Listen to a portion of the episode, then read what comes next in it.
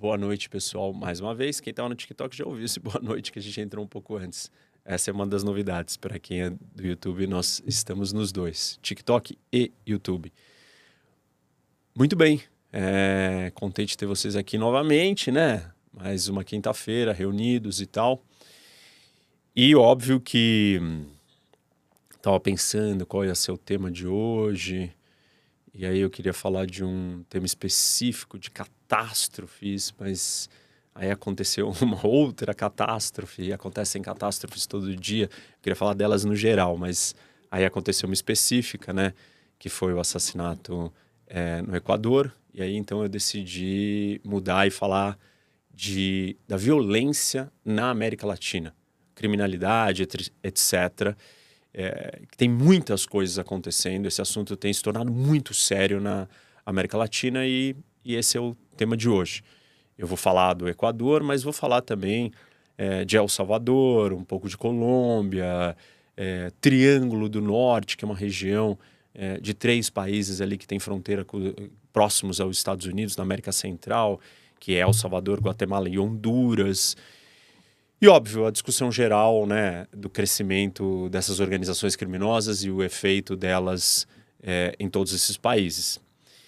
E só lembrar vocês, né, antes da gente continuar aqui na nossa conversa, que temos aquele roteiro para o pessoal do TikTok. Algumas partes servem, dar like, compartilhar com os amigos, que é o mais importante. Mas para o YouTube, seguir também, aí o pessoal do, do TikTok pode seguir. Agora para o YouTube, é, tem ativar o sininho, né? Então não se esqueçam. Bom, vamos lá. Eu tenho aqui um, as minhas anotações de todos os pontos que eu não quero deixar de falar. E quero começar com um panorama geral sobre o quanto a América Latina é violenta. E, assim, a gente sabe disso porque vivemos no Brasil, entendemos o problema da violência, sabemos o quanto ele é sério e grave, mas muitas vezes a gente não se dá conta. E, e a América Latina, né, o Brasil particularmente, é um dos países que mais mata no mundo em números absolutos, proporcionais nem tanto, dependendo da região, esses números vão mudar, e no todo também não é dos piores comparado com os outros países da América Latina, mas claramente nós somos uma região que mata mais que lugares que têm guerra. É, o Brasil certamente mata mais que lugares em guerra, é, muitas guerras sérias e, e, assim, que chamam a atenção do mundo, nós ainda matamos mais. Mas eu tenho um dado mais interessante, né? A população da América Latina ela representa 9% da população do mundo, mas 9% nós é, cometemos um terço de todos os homicídios no mundo. Então, só com 9% a gente tem 33% de todos os homicídios do mundo. Esse é o tamanho da, da, disparidade ou do nível de violência que a gente enfrenta na região. É, outros dados interessantes que não são sobre violência, mas mostram um pouco do último contexto, do último cenário de como a América Latina tem caminhado, que é, um deles é sobre o Covid. E 40% das mortes de Covid no mundo aconteceram na América Latina durante o primeiro ano da pandemia. Aí, quando a gente olha é, para a inflação, no final de 2022, né, no final do ano passado, a média da inflação estava em 15%. E esse número é, sei lá, o triplo do nível da inflação da Ásia e um terço maior do que da África subsaariana. Claro que esses, esses outros elementos, é, pandemia, economia e todas essas outras condições vão afetar a criminalidade. Depois, no final, até quero ter uma breve discussão sobre, sobre esse tema ou sobre é, esses desdobramentos da causa da criminalidade, mas é só para trazer um contexto aqui para vocês. Tem algumas coisas que a pandemia também fez e mudou o cenário para que nós tivéssemos esse aumento da violência, porque tem um grande aumento. A América Latina está mais violenta, ponto. É, ela está mais agressiva, taxas de homicídios, crimes no gerais, organizações criminosas muito mais poderosas, problemas respingando e afetando todos os países vizinhos. Então a, a coisa é mais complicada é, e uma das razões disso é que teve uma mudança do contexto de consumo de drogas durante a pandemia. E desde o começo da pandemia, houve um aumento substancial no consumo de cocaína nos Estados Unidos e na Europa. E óbvio que isso vai ter um impacto, porque eu vou mostrar para vocês, inclusive aqui no mapa atrás, vou mostrar para vocês é, o, o efeito que a cocaína tem na nossa, é, na nossa questão de segurança. Porque os três países produtores estão localizados na América do Sul é, e são os maiores produtores de cocaína do mundo. Para quem não assistiu, eu recomendo a Geopolítica da Cocaína aqui no canal, no YouTube. Assistam é, o meu vídeo que explica muito bem essa, essa questão é, do tráfico de drogas, da produção e todos esses pontos. É, o que, que, aconteceu? Então, durante a pandemia, né, é, tudo fechou, né, ou parou de funcionar, mas as organizações criminosas não. Ao contrário, elas começaram a se tornar mais empreendedoras. É, elas inovaram, expandiram para novos mercados, novas atividades, tráfico humano, é, outros tipos de crimes, uma série de coisas começou a acontecer e a gente, parte da, da, do aumento da violência está ligado com isso.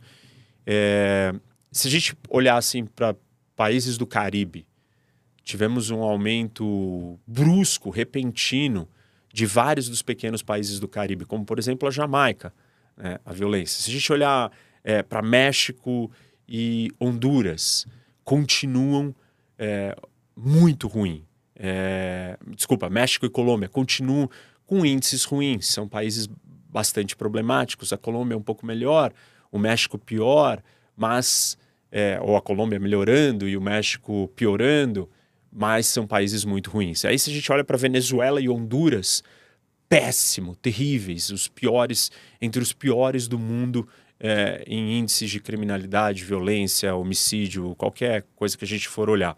E aí tem uma novidade, que é uma novidade ruim, é, porque países que nunca tiveram problemas ou não, não, não apresentavam é, nada sério em relação ao crime, como Equador, Chile, Costa Rica e até o Uruguai, estão com problemas com criminalidade, com violência, com a presença de organizações criminosas. Então, esse cenário ele vem mudando ao longo desses últimos anos. É, e tá aí alguns dos, dos fatores. Bom, o que, que aconteceu? Então, se a gente tem um aumento do consumo da cocaína, né? E a cocaína é tão importante para o crime organizado, porque grande parte do crime organizado da América Latina ele sobrevive do tráfico de drogas internacional. E a região produtora é, são os países da América do Sul. Então aqui, deixa eu mostrar o mapa para vocês. É... A gente tem a Colômbia, né? É... Peru e a Bolívia. Esses são os três maiores produtores do mundo. Isso faz, por exemplo, o Brasil ser uma grande rota é, de, de passagem, de distribuição, um hub para o mundo inteiro. E aí, é, já vou aproveitar que eu estou aqui né, no mapa e mostrar para vocês. Eu consigo é, assinalar? Consegue, Eu mostrar para vocês o parte do problema do Equador, né? Toda a história que a gente que eu quero falar principalmente é o que aconteceu no Equador. E a violência do Equador está ligada com o crime organizado e está ligada com o tráfico de drogas. Se a gente olhar é, para, ops, peraí. aí. Não, não está. A gente não configurou antes de começar. Não. Bom, beleza. É, se a gente olhar aqui o Equador, ele está como se fosse uma ilha. Repara. É, deixa eu dar um zoom um pouco maior para vocês verem mais de perto.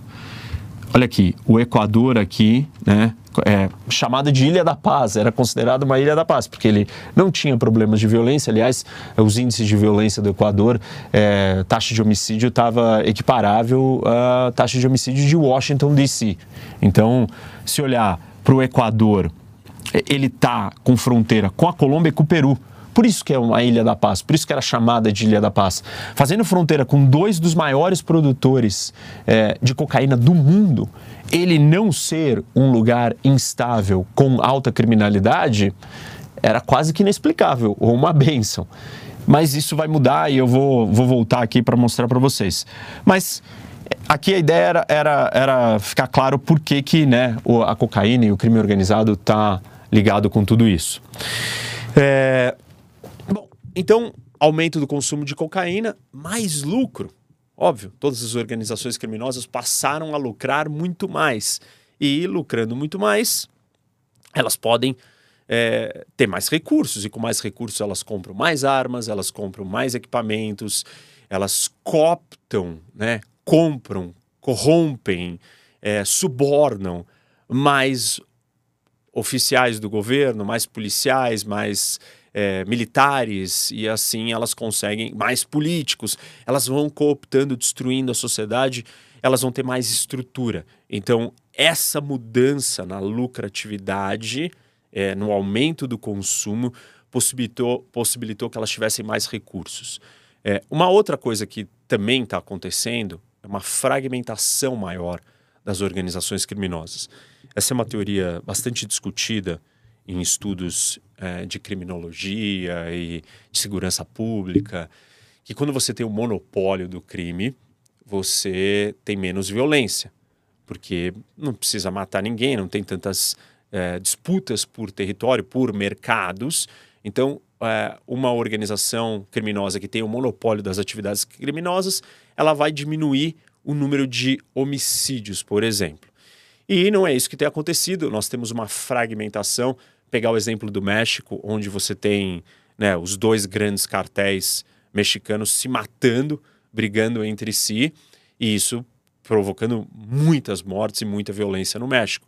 Só que esse mesmo conceito está sendo exportado para outros países. Primeiro, com a participação dessas disputas em outros territórios, outros países, outras além das suas fronteiras, né? Os próprios cartéis mexicanos têm as suas filiais as, os grupos por procuração que estão disputando é, o território e o espaço desses mercados em outros lugares. E isso gera muito mais violência. Você tem o surgimento de vários outros pequenos grupos ou pequenas organizações criminosas que ficam brigando pelo espaço. Mais violência de novo. Então, a fragmentação delas é, coloca essa situação. Esses cartéis mexicanos, por exemplo, eles estão associados com os cartéis ou com os, as organizações criminosas do Equador. Tanto que né, as principais organizações do Equador são associadas aos dois principais cartéis, ou são representantes desses cartéis é, dentro do país, dentro do Equador. E aí tem uma outra mudança de natureza geopolítica, que é o seguinte: quando a gente olha para é, a atuação dessas organizações criminosas dentro dos países, elas sempre tiveram é, sediadas ou colocadas em cidades específicas.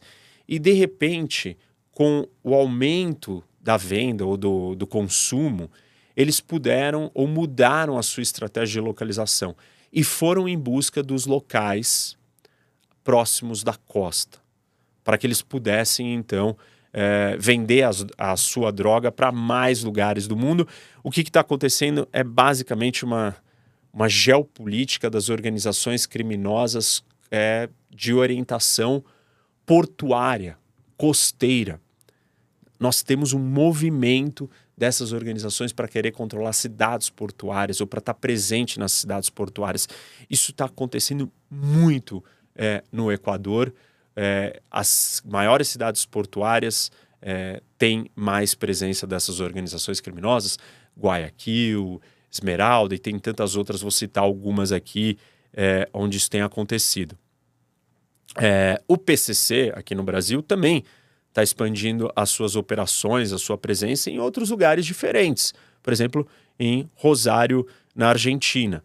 E então essa é uma mudança estratégica que tem bastante a ver com o Equador, porque ele está localizado, é, tem uma costa para o Pacífico, da onde é, muitos portos ali podem enviar droga para os Estados Unidos e para a Europa. É, bom, já falei dos produtores. Ah, tem um, um dado interessante que o preço da cocaína é, que está sendo pago para os produtores, os agricultores é, que é, cultivam a folha de coca na Colômbia é, caiu. Então, as margens né, das organizações aumentou. Ninguém sabe explicar muito bem por que, que o preço caiu tanto que é, esses traficantes estão pagando é, para os produtores na Colômbia, mas ele caiu. Então, tudo isso mexe com essa história. Bom, quero falar então, vamos, vamos entrar mais a fundo no Equador e entender o que está acontecendo.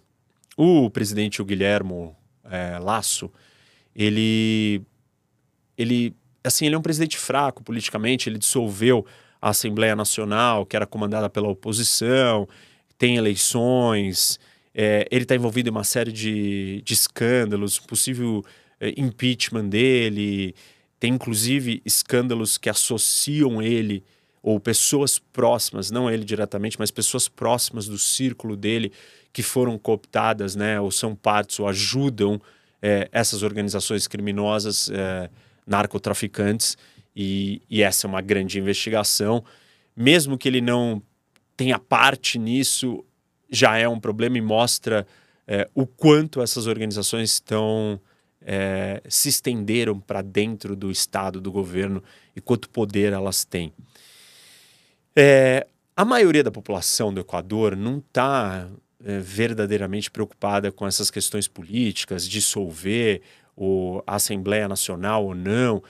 A, a população está realmente preocupada com a questão da segurança. Segurança pública e violência é o tema central para o Equador, é, é o tema que, assim, é a única coisa que todo mundo se preocupa. Por quê?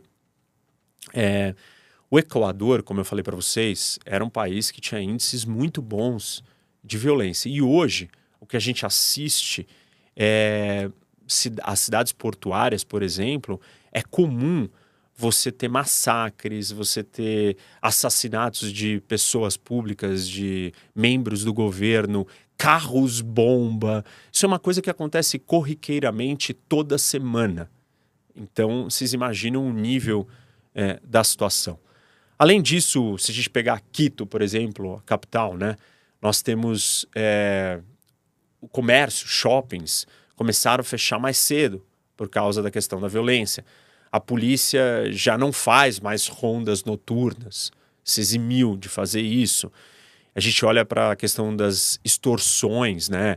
É, o país inteiro quase que está cooptado. É o judiciário, é polícia, é, são os militares, todas as instituições têm ou estão compradas ou estão envolvidas de alguma forma com as organizações criminosas. Todas. E com isso se criou uma grande rede de extorsão, por exemplo, de pequenos e grandes negócios. Você quer fazer negócio lá, você tem que pagar é, ali para a organização criminosa é, não te roubar, ou enfim, todo tipo de, é, de problema. E, e, e, essa realidade ela chega até lugares remotos como a, as ilhas é, Galápagos. Então, pra vocês entenderem o quanto tomou conta do país esse problema. Bom, em 2020, que começa esse aumento da violência num nível muito maior, é... e a gente tem que entender por que, que isso aconteceu. O primeiro exemplo foi o que eu mostrei ali para vocês o, o Equador ele é vizinho dos dois maiores produtores de cocaína do mundo. Então é muito estranho que isso não tenha acontecido antes, mas chegou a uma hora que eles não conseguiram é, mais conter. Mas tem outras coisas além da geografia dele estar próximo que impactaram é, essa realidade e uma delas é, é a questão da, da Colômbia, né? nós tivemos mudanças políticas na Colômbia. Em 2016, a Colômbia assinou um acordo de paz com a FARC, que é o seu grupo revolucionário, guerrilheiro, que controla várias partes do país, que sequestrava centenas de milhares de pessoas, enfim, milhões de pessoas, sei lá, números absurdos de pessoas foram sequestradas pela, pelas Farc e controlava o tráfico de drogas. Com a, não a dissolução completa, né, mas o acordo de paz com a Farc fez com que se abrisse um espaço pelo controle é, das rotas é, de escoamento da cocaína e pelo controle do tráfico. E isso acontece é, deixando espaço para que as novas organizações criminosas, algumas, alguns delas, algumas delas compostas por membros dissidentes da Farc que não abandonaram as armas ou não é, abandonaram o seu projeto ideológico, político e criminoso, e aí eles partem então é, para o Equador.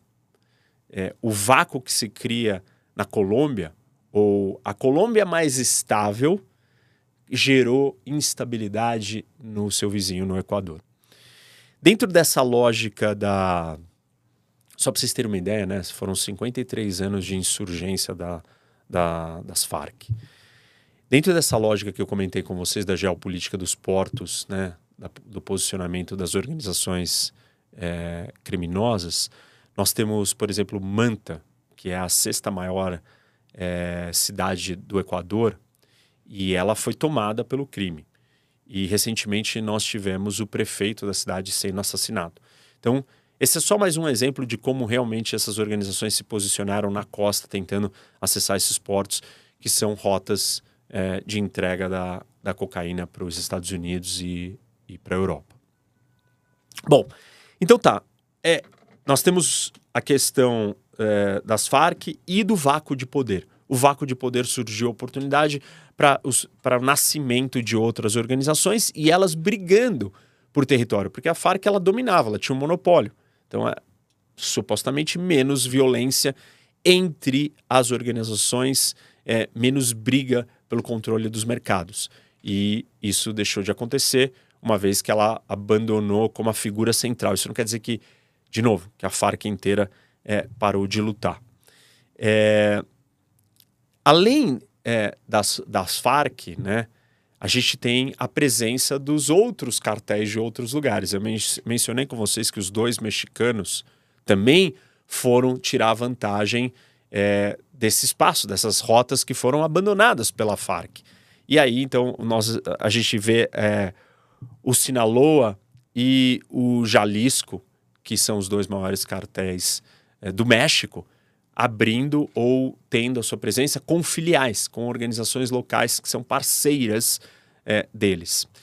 Além disso, a gente tem a presença de organizações criminosas europeias. Então, a máfia da Albânia, Albânia também está é, tá presente no Equador e operava já com a Farc, e com a retirada da Farc, ela decidiu ela ir diretamente é, para o Equador e tá ali operando. Tem uma presença lá e tem vários indícios de é, pequenos traficantes e médios traficantes atuando por conta própria, não só grandes organizações ou não só é, a máfia é, maior deles, mas é, alguns pequenos criminosos que saem é, da Albânia e vão para o Equador e vão ali trabalhar por conta própria, independentes. Tem alguns fatores que fizeram do, ou atraíram ou, ou facilitaram a entrada dessas organizações criminosas. O primeiro deles é que o Equador tem uma economia dolarizada. E, e aí, para lavagem de dinheiro, é, para atividades criminosas, nada melhor do que você trabalhar já com o dólar. E não é você a única pessoa no país ou você organização criminosa tentando arrumar dólar. O dólar é a moeda que circula é, normalmente. E isso facilita demais a ação de uma organização criminosa. Além disso, é, dá para a gente dizer que o Equador tem boas, uma boa infraestrutura rodoviária. Fácil de você transitar, transitar e transportar é, a droga pelo país. Uma o, um outro elemento que favoreceu ou facilitou tudo isso foi a não necessidade de visto para estrangeiros entrar no Equador. Então você imagina, chegaram todos esses esse bando de criminosos, de organizações, narcotraficantes de vários lugares que eu estou citando aí para vocês, Colômbia, Venezuela, México, é, Europa, todos entraram com facilidade e foram tomando conta né, do lugar. Para piorar as coisas, em 2016 a gente tem um, um terremoto no Equador. E esse terremoto força que as autoridades, o exército e várias autoridades diversas lidar com a catástrofe, eles são é, eles são trazidos para os grandes centros, né, para a região ali é, mais da costa, e com isso o que acontece, os traficantes eles acabam se espalhando pelo resto do país. E essa espalhada forçada, dada a situação do terremoto, fez com que eles começassem a construir uma presença sólida e uma base no país inteiro. Então, é, a situação ficou ainda pior. É, o preço do petróleo também caiu, isso contribuiu para a economia e mal. O Equador depende muito, a sua maior fonte de exportação é o petróleo, e o Covid também afetou a economia. Aí você soma tudo isso, você ainda tem um exército de jovens desempregados para serem recrutados pelo crime organizado. Então você tem um pool é, de mão de obra fácil para você usar. Bom, é, quais são os grupos criminosos que a gente tem no, no Equador? Tem o Los Lobos, que é um que veio ao público dizendo que, né, é, clamando a autoria do assassinato, e ele é composto por mais ou menos 8 mil membros é, que estão dentro das prisões. E é muito curioso, porque muitas das coisas que, que eu vou falar aqui para vocês, o que eu já estou falando, sobre a realidade da criminalidade é, no Equador tem tudo a ver com a nossa realidade no Brasil. É, as, a, atuação, os problemas, é, cooptação é, de agentes oficiais e públicos, controle das prisões, a prisão sendo uma base do crime organizado, tudo é muito parecido. Óbvio que é, o Equador é um país muito pequeno, muito pobre e com poucos recursos para enfrentar esse tipo de organização criminosa gigantesca. Né? É, se nós no Brasil temos o, a dificuldade o, é, e os problemas que nós temos com, uma, com, as no, com a nossa grande organização e as outras menores, imagina é, um país como o Equador. Então tudo se torna pior. Tá, além do, do, Los Lobos, os, e aliás, os Lobos eles estão associados com o Jalisco, que é o outro cartel é, mexicano. Além disso, a gente tem os Choneiros, que é a mega organização criminosa do Equador, que está conectada ou associada é, com Sinaloa, que é o outro cartel mexicano, e eles perderam o seu líder e estão perdendo a sua força, e isso facilitou o surgimento de outras é, organizações menores, uma delas chama é, Lagartos, que é uma rival dos choneiros é, e que está crescendo também e tem disputado territórios e mercados espaço. Nós temos a presença dos dissidentes da própria FARC, as FARC estão é, no Equador. Nós temos o Exército da Libertação Nacional colombiano, que também é um outro grupo de insurgência é, do problema da Colômbia, que também está presente lá, e já mencionei para vocês a máfia da Albânia. Bom, eu quero contar um pouco da, da origem é, política desse problema todo, né? É, acabei de falar das questões geográficas, geopolíticas, do entorno, os vizinhos, a rota, a presença das organizações que vieram de outros lugares, usando e tirando vantagem da oportunidade dali, mas tem um monte de coisa que foi feita pelos governantes é, equatorianos e eles causaram isso. E o primeiro deles é o Rafael Correia, que ficou no poder de 2007 a 2017, 10 anos. E, assim, é, ele fez muitas coisas que acabaram ajudando é, o aumento da corrupção e a destruição das instituições. E um cenário como esse facilita com que você tenha é, o fortalecimento de um grupo criminoso, de vários grupos criminosos, como é o caso do que está acontecendo no Equador. A primeira ideia, ou a primeira é, maneira como que o Correia causou problemas foi com é, com o approach que ele teve com os criminosos. E ele até conseguiu reduzir é, a taxa de homicídios né? Mas ele, ele adotou a seguinte postura, né? Ele falou para as organizações criminosas que elas podiam se transformar em associações culturais. Então, não, tá bom. Se vocês deixarem a violência de lado, eu permito que vocês virem associações culturais.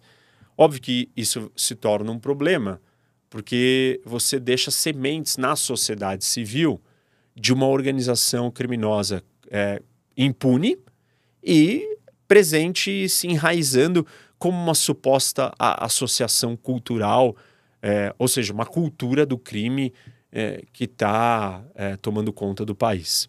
Um outro, uma, um outro approach do Correia foi ele dizer o seguinte: olha, isso daqui não é um problema do Equador.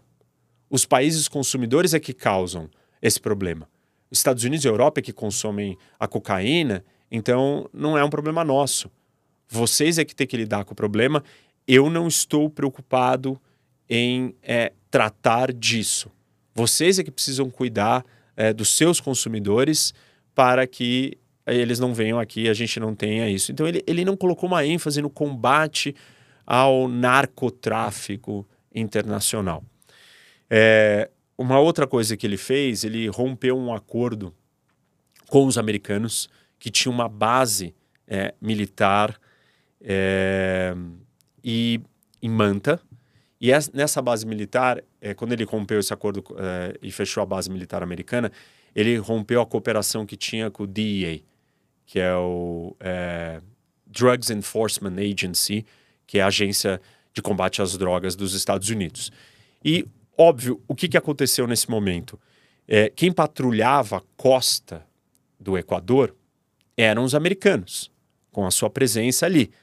Quando os americanos saíram, é, o Equador não tinha capacidade, não tinha os meios, não tinha estrutura para fazer é, essa patrulha, para cuidar, para monitorar é, o que estava acontecendo na entrada pelo mar no seu país.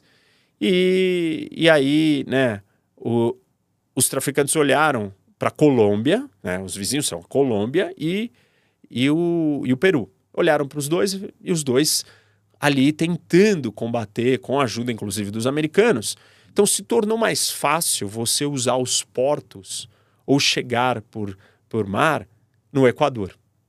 Então, aí é mais uma coisa que acaba é, afetando e tendo a consequência nos dias de hoje. Se uma outra, uma quarta, um quarto problema do Correia foi as medidas permissivas, né? Ou as, a destruição institucional que ele causou. Eu mencionei isso no começo. E ele tinha um discurso antiliberal, um cara de esquerda. É, mas mesmo assim, ele entregou o controle de aeroportos e portos para é, grupos privados. Óbvio que né, é, a gente já imagina que tipo de negociatas que existiram nisso, mas com isso as autoridades do Equador perderam a capacidade de controle, de fiscalização de muito do cargo ou da carga toda que entra e sai do país. Foi facilitando para que é, o tráfico comandasse ou ficasse mais fácil para eles tirarem a droga dali. Outra coisa que ele fez né, nesse processo de desmantelar as instituições, ele acabou com um grupo de elite da polícia de investigação ele acabou porque ele tinha problemas, eles não achavam que eles eram leais a ele, né? Típico é, modelo ditatorial, onde você tenta eliminar aqueles que não concordam com você e você destrói as instituições pela sua permanência no poder, mas óbvio que os efeitos vão ser no combate à criminalidade, porque esse grupo de elite da polícia era muito bom é, e fazia um trabalho sério. Bom, depois do Correia, a gente tem é, o Lenin Moreno. E aí ele fica de 2017 a 2021. É, ele era o vice do Correia, mas ele brigou e rompeu com o Correia, então ele não, não seguia a mesma política, ao contrário, ele tentou limpar o governo de todos os, apoiadores do Correia, ele perdeu muito tempo com isso. É, mas ele também contribuiu para a violência no Equador porque ele desmantelou, criou uma agência nova para cuidar das prisões e essa agência foi um fracasso, não conseguiu controlar as prisões, aí as, transformou as prisões nessa escola, nessa base é, de comando, treinamento da criminalidade no país. Uma coisa que ele fez foi se aproximar dos Estados Unidos, é, mas isso não mudou o cenário todo. Depois dele, né, aí nós temos agora o atual, em, em 2021, o Lesso, ele chega no poder. E quando ele chegou no poder, assim, não dá para culpar tanto ele, porque o país, assim, ele já estava no olho do furacão, o país já estava completamente desestruturado, cheio de, é, de confusão, de todas essas coisas que eu estou contando aqui para vocês.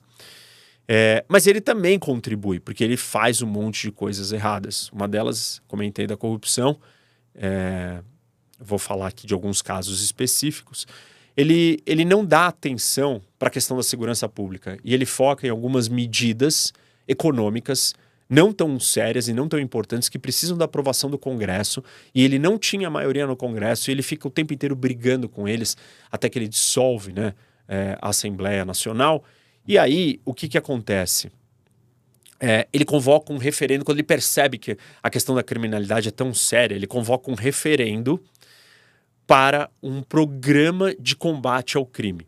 Só que esse programa de combate ao crime, ele insere algumas, é, algumas regras que vão favorecê-lo politicamente. O referendo acaba não sendo aprovado e sem solução para a segurança pública. É, recentemente, ele adotou algumas outras, duas outras medidas. Uma, ele liberou o porte de arma para todo mundo que quisesse ter arma no país, como uma medida de segurança. E aí, primeiro problema é que a maioria da população do Equador não tem dinheiro para comprar uma arma. Então, isso não resolveu. É, e, e, assim, a discussão é, do porte de arma como uma medida efetiva de segurança pública é bastante controversa, para dizer o mínimo. É, a gente pode é, debater isso do ponto de vista do direito e liberdade, mas debater isso como uma política efetiva de é, combate à criminalidade é uma discussão mais difícil. Bom, ele também é, taxou, né, ou classificou todas essas organizações criminosas de organizações terroristas. E com isso permitiam, ou isso dava autorização para que o exército, os militares, entrassem no combate ao crime. E, e aí, o que, que acontece, gente? É, os militares não queriam, não quiseram, não, não entraram nessa luta diária, porta a porta, né, contra os criminosos, contra os bandidos, porque eles sabiam que ia ter retaliação, eles iam ser condenados, é, criminalizados pelas suas ações. É, já falei disso e essa distinção é importante, né? Uma força militar, ela é preparada é, para a guerra. E a guerra é a destruição total do seu inimigo. É diferente de um trabalho de policiamento. Por mais que você, por mais que alguém diga, ah, mas essas organizações criminosas é quase que uma guerra. É quase que uma guerra, mas é, ela é parte do país, é, então não é uma guerra normal, seria uma guerra civil mas aí uma guerra civil, aí você vai matar as próprias pessoas do país, aí tem gente, famílias, outras pessoas envolvidas, um, dois, você tem o Estado de Direito, enfim, é, é, é bem diferente de uma guerra. E você botar o exército para lutar, é, para fazer um trabalho de polícia, é algo que os militares não querem, porque eles não são treinados para isso. A missão e o objetivo final deles é diferente. Falei isso recentemente, não sei se foi aqui na live ou se foi em algum podcast. É, então não deu certo trazer os militares para dentro, né? É, e aí aquela história que eu contei para vocês de membros do governo é, do, do, Guilhermo é, foram envolvidos num escândalo. E, um, esse escândalo é com a máfia da Albânia. É, e tem gravações, inclusive, de dois policiais dizendo que eles teriam que abandonar a investigação para não envolver o presidente. É, então vocês imaginam o tamanho é, do problema. Mas, como eu disse, isso não é só com o presidente, isso se estende ao país inteiro. Então, hoje tem várias acusações do dinheiro do crime organizado financiando a campanha de vários políticos, vários juízes comprados, um exército de advogados espalhados pelo país para proteger, defender e garantir a impunidade de todos esses bandidos. Então, a situação é, é muito ruim. nem os militares é, escapam desses escândalos de corrupção. A gente tem episódios, vários episódios com a Marinha. Tem um episódio da Força Aérea é, que um oficial da Força Aérea vai lá e destrói novos radares que foram comprados para monitorar o espaço aéreo com a entrada é, de aviões do, do narcotráfico. E ele quebrou o, o, os equipamentos para facilitar a vida é, dos traficantes. Ele recebeu uma sanção, mas óbvio que isso está ligado com a ação dos próprios cartéis, das próprias organizações é, em fazer isso. Tem um outro episódio em 2018 que é encontrado uma tonelada de cocaína num carro dentro de uma base aérea. O carro era de um militar, de um soldado dentro dessa base. É, o exército diz que esse é um evento isolado, mas tem outros eventos. Então, vocês imaginam o quanto a situação está é, caótica. Bom, essa história do Equador e como que nós chegamos no que nós assistimos é, agora, né, com a morte do, do candidato à presidência.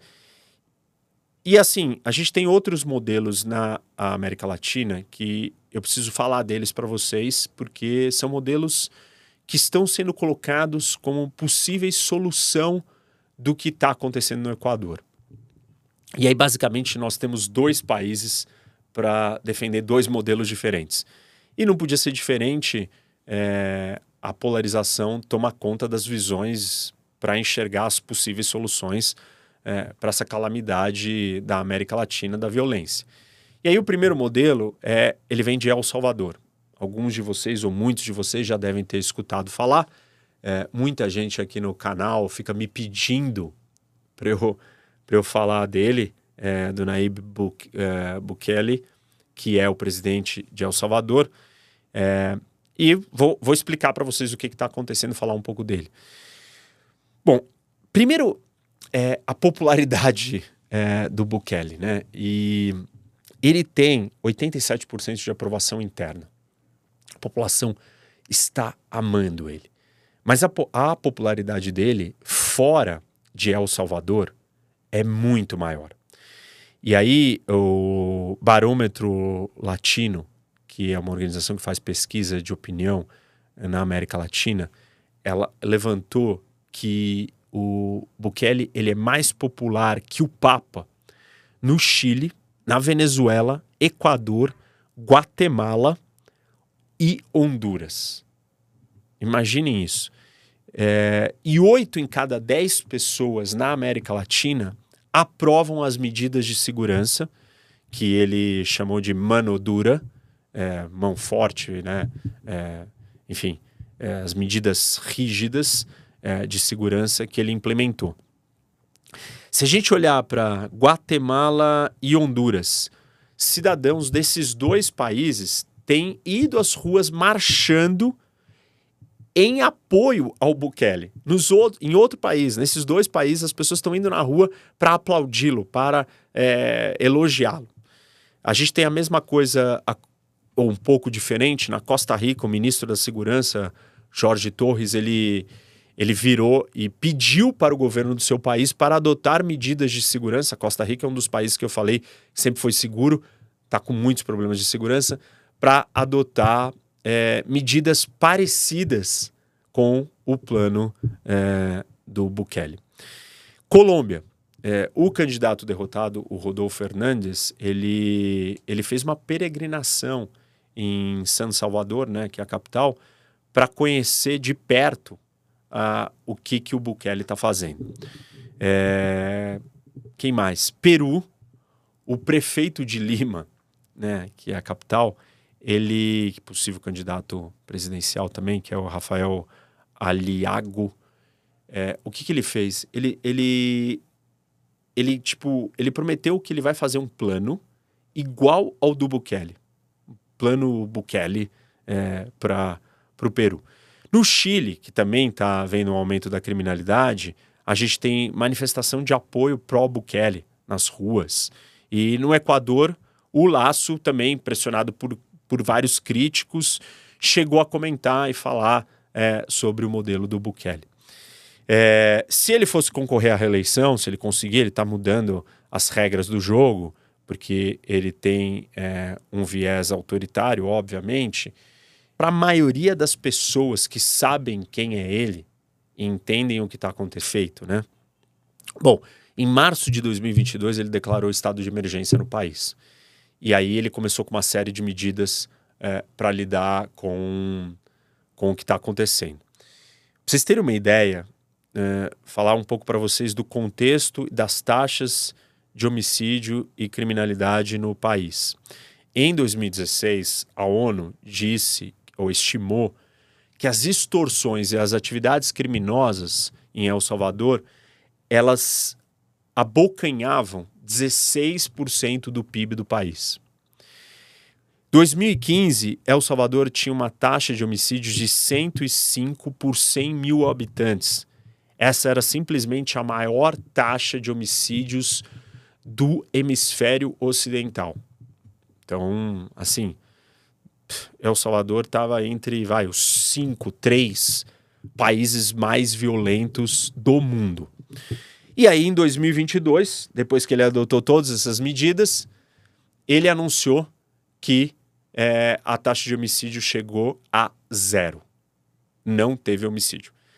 Tem alguns problemas. Primeiro, que ninguém consegue verificar. É, uma coisa certa, é unânime, todo mundo é, concorda e aceita que realmente caiu drasticamente a violência no país, mudou completamente. Ninguém sabe se é zero mesmo, porque não tem transparência nos dados, ninguém conseguiu acessar esses dados de verdade. Um. Dois, ele mudou as regras para contabilizar o que, que é considerado homicídio ou não. Então, confronto de bandido com a polícia, se é, ou de criminosos com a polícia, se houver uma morte, aí não conta como homicídio, não entra na conta de homicídios do país. Então, tem várias partes controversas e problemáticas do que ele está fazendo. Apesar da opinião pública do mundo, né, do mundo da América Latina, dos latinos, estar extremamente favorável, tem um outro lado das ações do Bukele que são bastante problemáticas e autoritárias. E aí o primeiro deles tem a ver com um acordo que ele fez com os narcotraficantes, com as organizações criminosas. E como que a gente sabe desse acordo?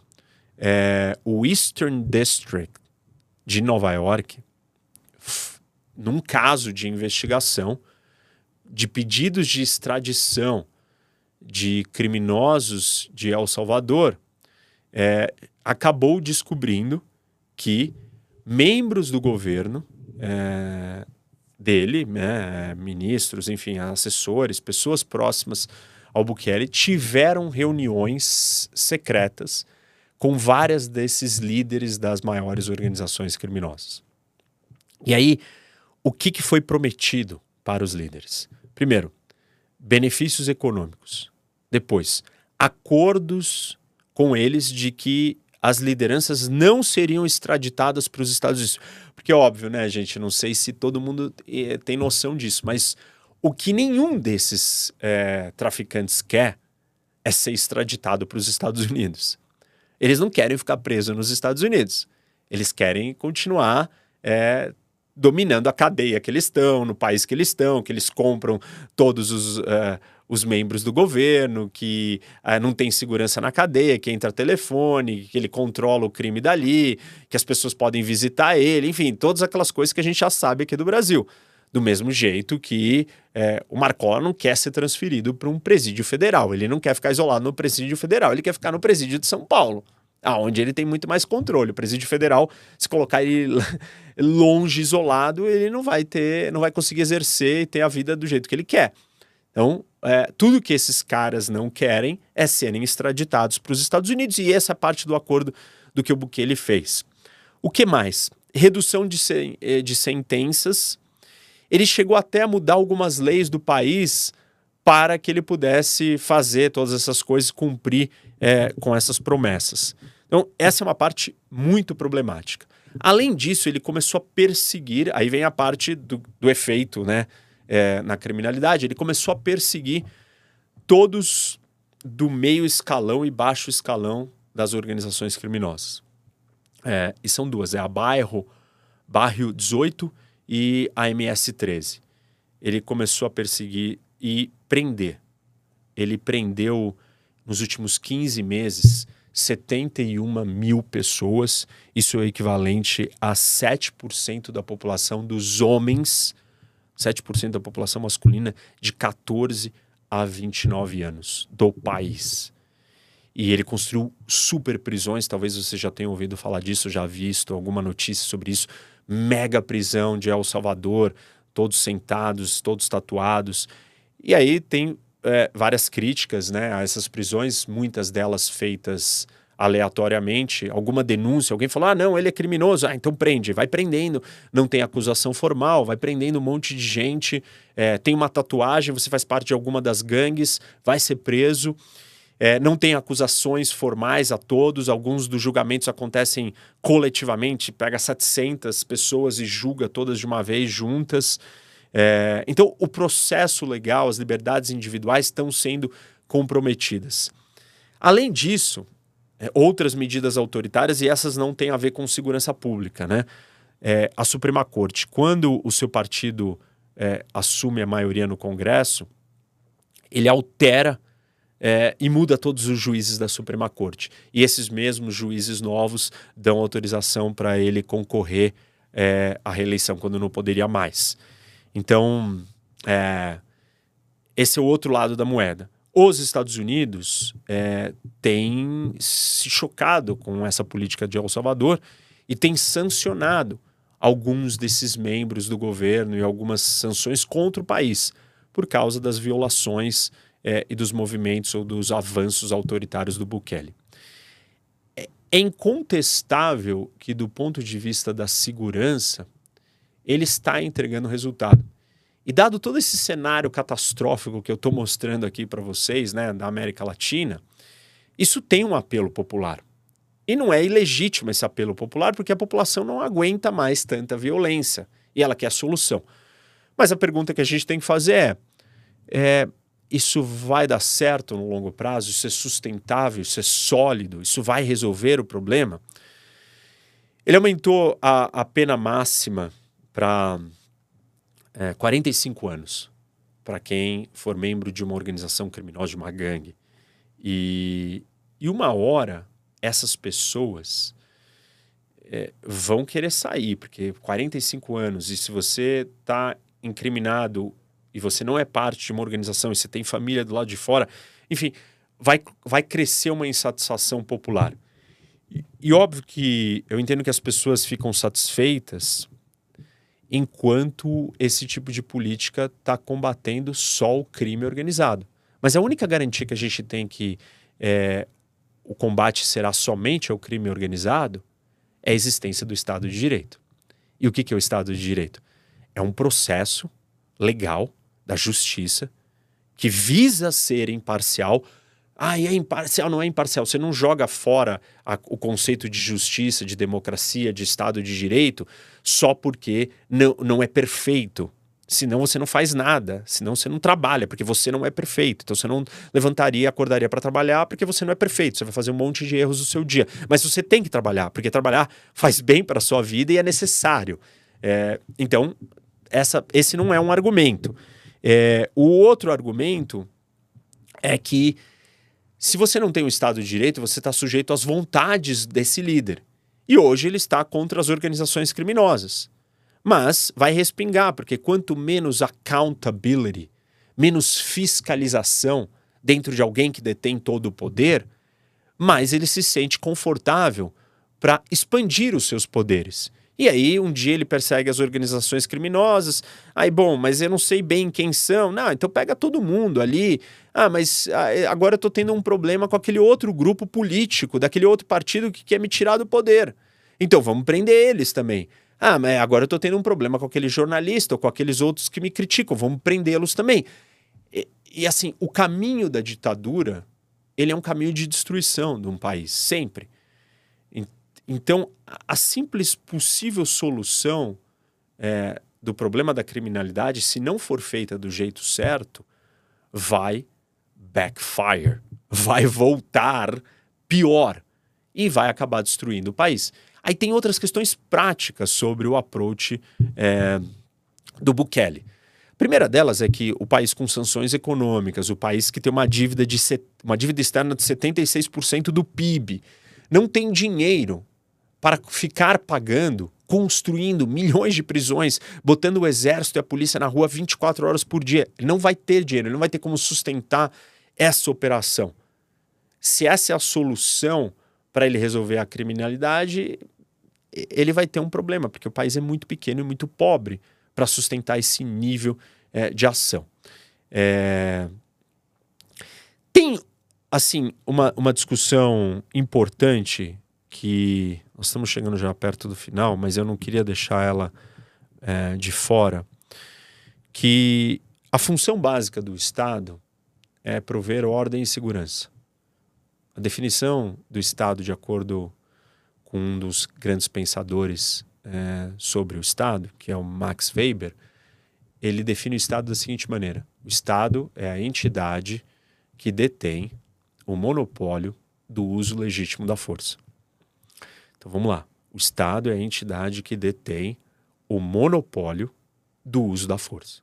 Monopólio. Só o Estado pode usar a força. Então, a função primordial do Estado, reparem, essa definição não diz. O Estado é aquele que tem que prover educação. O Estado tem que é, dar emprego. Não, a definição de Estado só diz que o Estado tem que fazer uma coisa em primeiro lugar, a mais importante de todas. Na verdade, o Estado é criado com essa função, trazer ordem e segurança. Então, nesse sentido, se tem uma coisa que precisa ser entregue por um governo, por um Estado, é segurança, é ordem.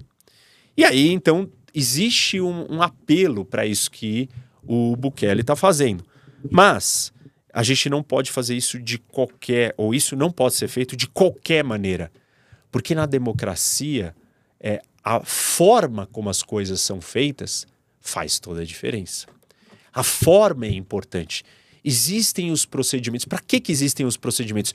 Para a gente garantir que nós vamos minimizar os erros, para a gente garantir que nós vamos corrigir os erros. Por que, que a gente precisa ter eleição? Porque se o governante, o político errar, a gente tem a chance de, daqui quatro anos de avaliar e trocar ele. Quando o Putin e o Xi Jinping erram, não existe essa chance de troca. Quando o Trump ou o Biden erram, eles vão para o paredão popular. E a população vai escolher e vai trocá-los. Agora, se você elimina os mecanismos de fiscalização da democracia, você não pode julgar e avaliar se aquela política vai dar certo ou não. Ela pode estar dando certo hoje, mas ela no longo prazo é mais destrutiva. Então faz diferença a forma na democracia faz diferença a forma. Imagine que tenha pessoas aí que é, não concordem e achem que essa é a solução, mas isso é, é reflexo do, do nosso da nossa era polarizada, né?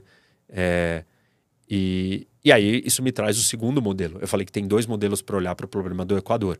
Um deles é o de El Salvador e o outro é o colombiano. E o modelo colombiano é o do Gustavo Petro que chegou no poder em 2022 e que adotou o seguinte approach: é, paz total é o nome da política dele.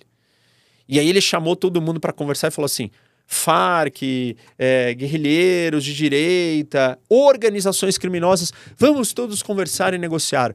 Vamos abandonar a violência e vamos abraçar a paz total.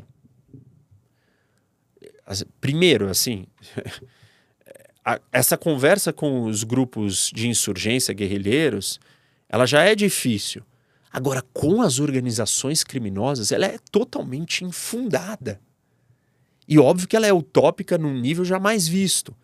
Mas como nós vivemos na era da polarização, o que a gente tem? As ideologias de esquerda, e o, o Petro é de esquerda, oferecendo utopias absurdas que não trazem justiça para uma organização criminosa, né? Ela é uma organização criminosa, ela cometeu crimes, ela tem que pagar pelos seus crimes. Você não vira e negocia pra, com ela e fala assim: olha, querida organização criminosa, largue as suas armas. Bom, primeiro, qual é o incentivo dela largar as armas? Porque ela ganha dinheiro com aquilo. Por que, que ela não vai ganhar mais dinheiro com aquilo só porque alguém quis dar um abraço nela? Ou prometeu um abraço para ela?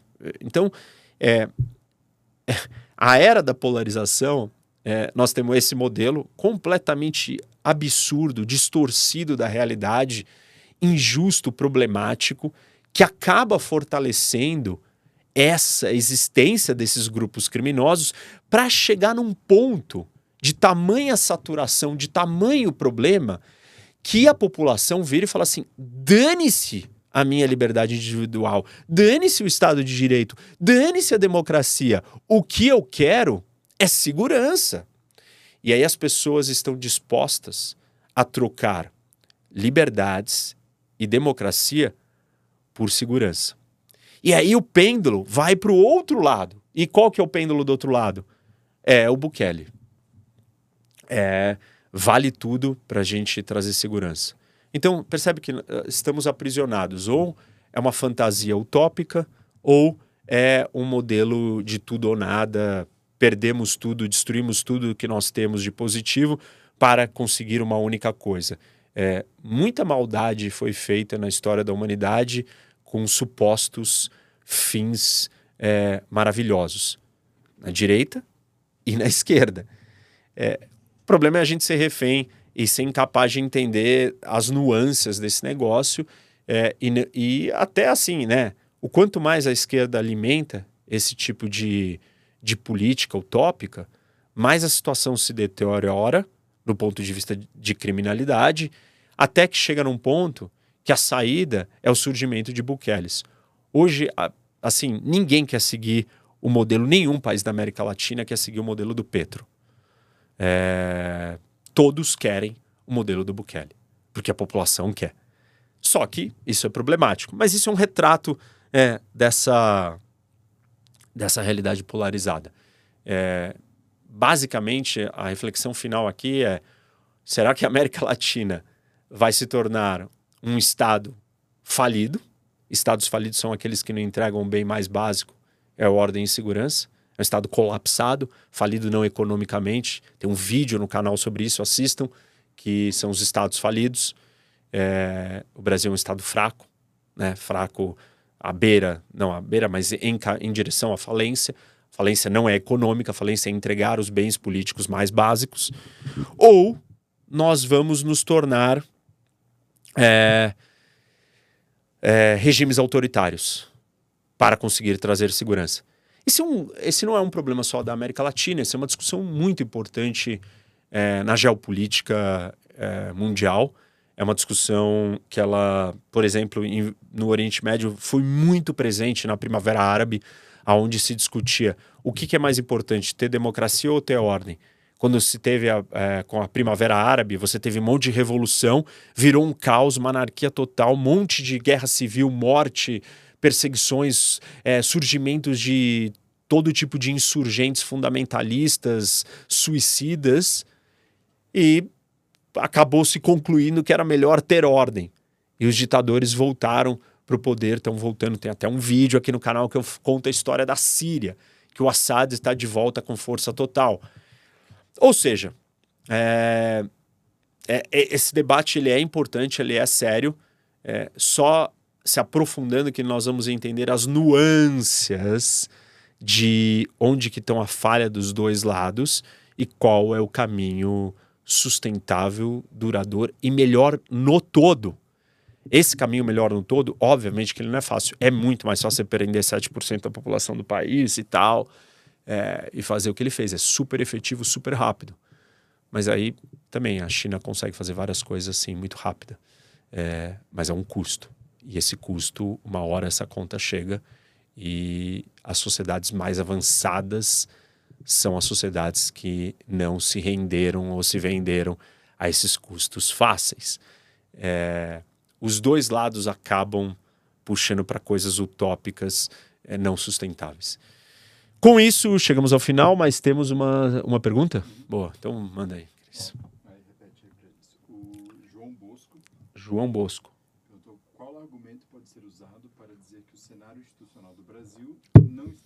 degradado quanto do Equador? Ou não é na mesma proporção? É, peraí, eu tenho que repetir a pergunta, me fala. Qual argumento pode ser usado para dizer que o cenário institucional do Brasil não está degradado na mesma proporção do Equador? Qual o argumento para dizer que o cenário institucional do Brasil não está tão degradado no, no mesmo nível que o do Equador? Como eu disse, acho que em algum momento, o Brasil é muito maior. Os problemas são os mesmos, a presença da organização é, criminosa, é, o problema do sistema carcerário, é, cooptação de agentes públicos, mas a escala e a intensidade do que está acontecendo no Equador, do que aconteceu já na, na Colômbia, do que acontece no México, no Brasil não é no mesmo nível. Primeiro, porque o Brasil é um país muito maior. Então, uma única organização ela não tem força é, para dominar o país inteiro, né? É um país muito grande, tem muitas forças para o bem e para o mal. Para o mal, porque a gente já sabe que parte do problema de fazer o Brasil dar certo é porque ele é muito grande. Mas também ninguém consegue destruir ele por completo por ele ser muito grande. Você começa a destruir um canto, mas o outro lá está muito longe, está isolado. Pura geopolítica, pura geografia interna do Brasil. É, eu não acho que está nem perto disso. Tem uma diferença aqui importante a ser dita. Todos esses países que eu estou citando passaram por problemas, principalmente de organizações é, também que vieram de fora. Né? Então, México, Colômbia, Brasil tem as grandes organizações criminosas. Não chegam outros aqui dominando. O que está acontecendo no Equador, Honduras, El Salvador, Guatemala, todos esses países são menores e as organizações maiores profissionais invadindo esses países ou é, trazendo negócios ou querendo controlar acessos a esses países. Em parte, isso não acontece no Brasil porque nós temos uma grande organização criminosa que é, já domina um, um bom espaço. Mas eu acho que a, as nossas instituições são muito mais fortes do que a maioria de todos esses países é, da América Latina. Óbvio, as instituições brasileiras são muito mais fracas do que vários outros países no mundo, desenvolvidos principalmente. Mas, comparado com a América Latina, nós ainda temos instituições melhores. Parte também que eu entendo que o Brasil não se envolveu tanto, por mais que tenha a presença do PCC em países vizinhos, é a barreira da língua, né? É, imagina se o Brasil falasse espanhol.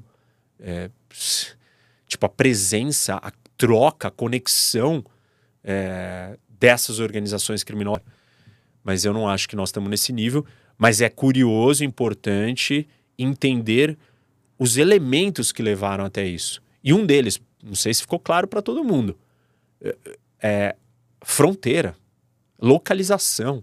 Você está próximo desses lugares faz com que essas organizações acessem o seu território. Isso sempre foi uma preocupação para o Brasil e continuará sendo. Se nós estamos no ápice da produção de cocaína na história, nunca se produziu tanta cocaína, porque nunca se consumiu tanta cocaína. Tem um aumento do consumo de drogas. O, o Brasil é vai sofrer as consequências disso cada vez mais. Então nós temos que estar atento. É, além do Brasil sofrer as consequências com, por esse ponto de vista, tem uma outra discussão que não é para hoje, mas só vou deixar aqui, é que muita gente acha que a questão da descriminalização de drogas. Chegou pergunta disso. Chegou? Então manda a pergunta disso. O doutor Gumercindo, que sempre manda pergunta para gente. Doutor Gumercindo. Gumercindo Pedro. Gumercindo Pedro. Pedro. Obrigado pela pergunta. Sobre a discussão no STF de liberação do porte de drogas e se isso diminuiria a criminalidade e as doenças mentais. É, perguntou se a, a, discussão no STF sobre a descriminalização de droga aqui no Brasil diminuiria o, o, a criminalidade e as doenças mentais. É, assim, tem vários, vários argumentos. Eu poderia fazer umas 10 lives só sobre esse tema. Ele é extremamente controverso porque as pessoas são apaixonadas, ideólogas por esse tema. Elas não conseguem tirar a paixão de lado, ouvir um argumento racional. Ah, tá, o seu ponto é esse, esse, esse, entendi. Então, deixa eu rebater esse ponto. Ah, por que, que você acha isso? Ah, eu acho isso por isso, entendeu? As pessoas não conseguem, elas são apaixonadas. Ideólogos. Ideologia pura. Assim, cegueira ideológica. É, se a gente olhar do ponto de vista da descriminalização só do Brasil, e todos e, e, e, o, e o tráfico de drogas for criminalizado é, em todos esses outros lugares, a posse, enfim, né? Depende do que nós estamos falando. Tem essa outra, outra detalhamento dessa conversa, que é descriminalização do usuário tal. Mas imagina o seguinte: se é uma política adotada só por um país e ele é vizinho de países produtores, o que, que vai acontecer com essas organizações criminosas? Para onde elas vão querer preferir operar?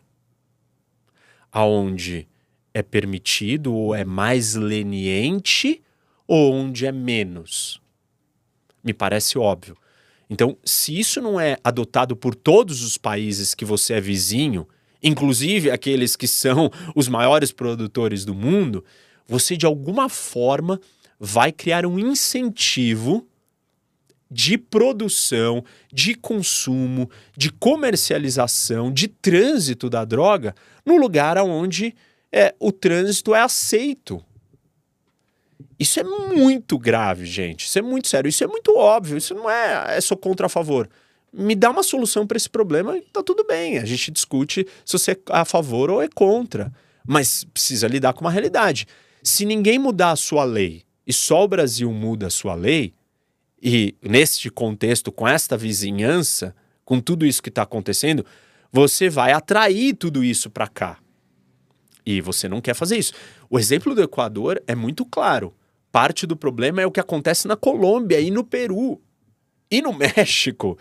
Então, por que, que o Brasil é isento do que acontece nos seus vizinhos?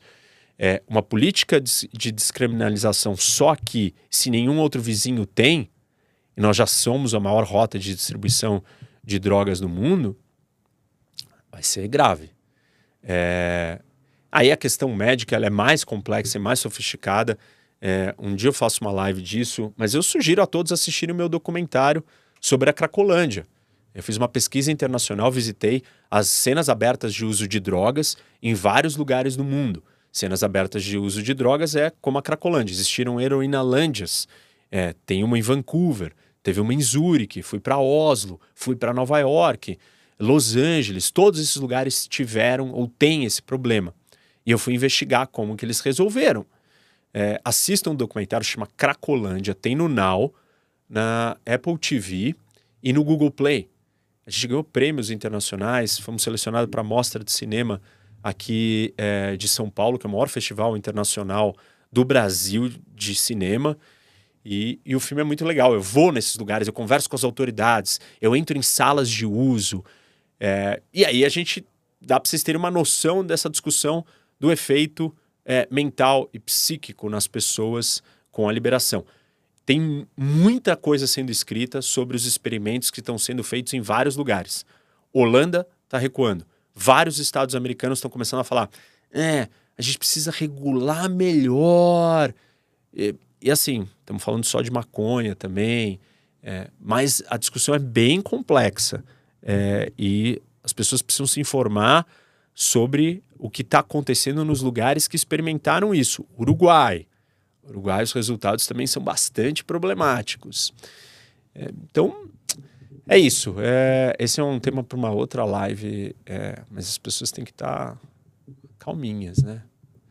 Bom, então vamos chegar. Deu já mais de uma hora. É, duas mil pessoas, muito bom, legal. Obrigado aí pela audiência de todos vocês. Gostou? Compartilhe, porque esse vídeo aqui é sobre o que está acontecendo no Equador. Quem quiser entender é, a violência, o assassinato, é, compartilhe com seus amigos. Não esquece de dar like, seguir o canal, tal, ativar sininho. Obrigado e até quinta que vem. Venham debater com o professor Rock.